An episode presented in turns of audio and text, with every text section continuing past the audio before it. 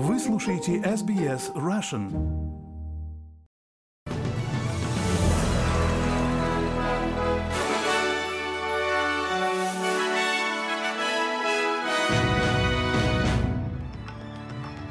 Здравствуйте, вы слушаете новости СБС у микрофона Ирина Бурмистрова. Коротко о главном в этом выпуске. В городе Форбс в Новом Южном Уэльсе отданы приказы о срочной эвакуации. Премьер-министр Энтони Альбаниза и председатель КНР Си Цзиньпин сегодня встречаются на G20. И Владимир Зеленский прибыл в освобожденный Херсон. А теперь подробнее об этих и других новостях. Ожидается, что в ближайшие дни до 600 домов в городе Форбс в Новом Южном Уэльсе и его окрестностях будут затоплены. Были отданы приказы об экстренной эвакуации. Людям было предписано покинуть Форбс к 7 часам утра из-за риска быть отрезанными водой. Река Лаклан поднимается быстрее, чем ожидалось. Ожидается, что уровень воды поднимется до 10,8 метров в среду 16 ноября. Это соответствует уровню июньского паводка 1952 года. Министр по чрезвычайным ситуациям Стеф Кук говорит, что это разрешительно для комьюнити. I'd like to acknowledge uh, that this just isn't people's houses. Я хотела бы отметить, что это не просто места, где люди живут, это дома людей. Это их имущество, это их воспоминания, это их средства к существованию и их будущее. И сегодня все в Новом Южном Уэльсе думают о сообществах в центрально-западной части, где мы видели затопление во многих местах, включая Кановиндру, Юговру и Моланг. Мы используем столько ресурсов, сколько возможно. Госпожа Кук говорит, что 70 районов местного самоуправления объявлены зоной стихийного бедствия в результате погодного события, которое длится уже 63 дня. Премьер-министр Энтони Альбаниза и председатель КНР Си Цзиньпин сегодня встречаются на полях саммита G20 на Бали. Это будет первая с 2016 года встреча лидеров Австралии и Китая один на один. Господин Альбаниза сказал, что с нетерпением ждет конструктивного диалога. Китай заявил, что готов идти навстречу Австралии. Министр образования Австралии Джейсон Клэр заявил Девятому каналу, что считает важным, чтобы Австралия могла вести переговоры со своим крупнейшим торговым партнером. It's impossible to even imagine this meeting happening Невозможно даже представить, чтобы эта встреча состоялась шесть месяцев назад. Так что то, что она происходит, это хорошо. Мы договоримся, где можем, но нам придется не согласиться там, где мы должны. Есть запреты на кучу различных австралийских экспортных товаров, от мяса до вина, ячменя и всего остального. Я не думаю, что сегодня мы со всем этим разберемся, но это возможно обсудить с президентом Китая. Тем временем президент США Джо Байден встретился с главой Китая Си Цзиньпином в кулуарах саммита G20 на Бали.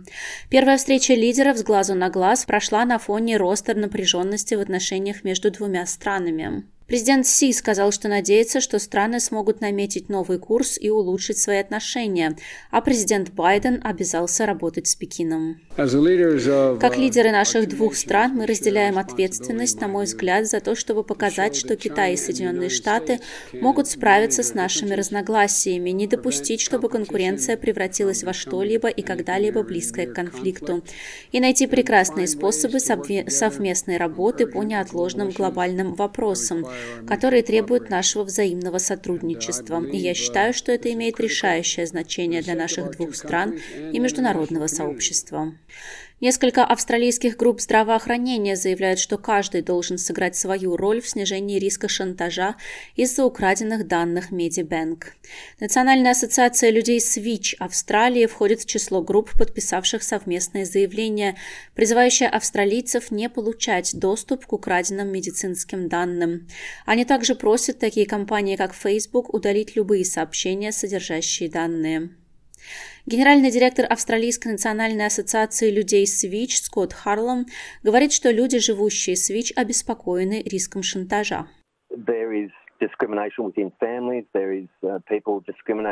uh, Существует дискриминация. В семьях есть люди, подвергающиеся дискриминации в отношении их работы. Например, есть люди, которые работают в медицинских учреждениях, которые не хотели бы, чтобы эта информация стала известна. Конфиденциальная информация о здоровье, которая была обнародована хакерами, включает психическое здоровье и проблемы с алкоголем, а также данные об абортах.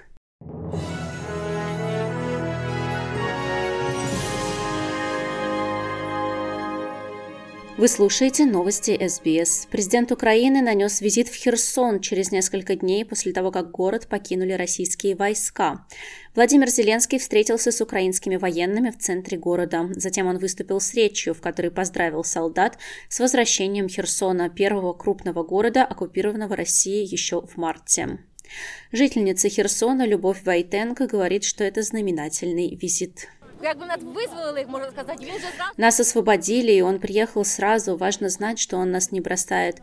Он гуманный, он заботится о своем народе. Перед прибытием в город Зеленский заявил, что в районах, покинутых российскими войсками, были зафиксированы сотни военных преступлений. Генассамблея ООН призвала взыскать с России репарации Украине, передает Радио Свобода.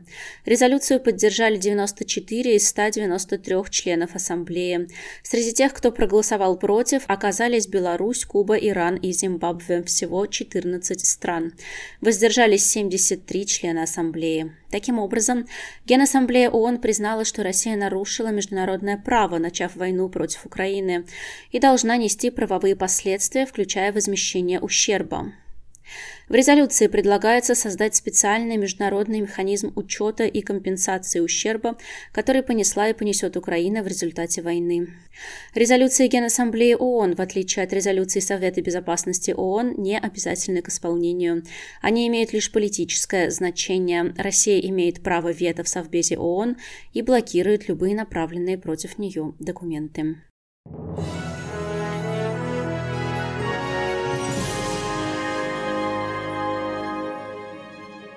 Вы слушаете новости СБС. Ожидается, что сегодня мировое население достигнет 8 миллиардов. Это более чем в три раза превышает мировую численность населения в 1950 году в 2,5 миллиарда человек. Тем временем общий прирост населения в мире замедляется, и по прогнозам Организации Объединенных Наций он достигнет пика в этом столетии около 10,4 миллиарда человек в 2080-х годах.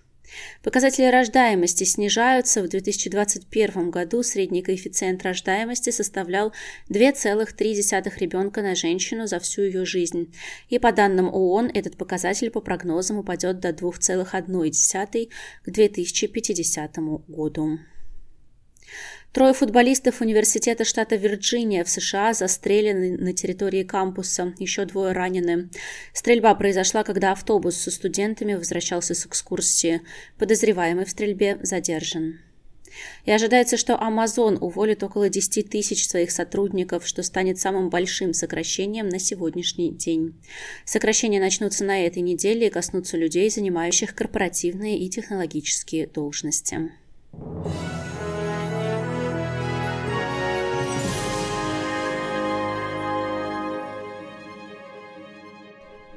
Вы слушаете новости СБС и в завершении нашего выпуска курс валют на сегодня и прогноз погоды.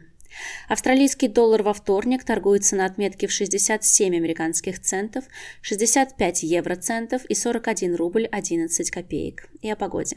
В Перте сегодня солнечно 26, в Аделаиде тоже солнечно 29, в Мельбурне дожди 14 градусов, в Хобарте сильные ливни плюс 12.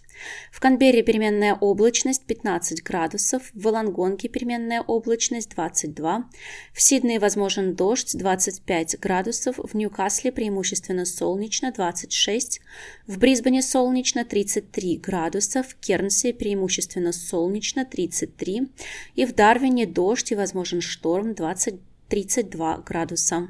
Это были все главные новости СБС к этому часу.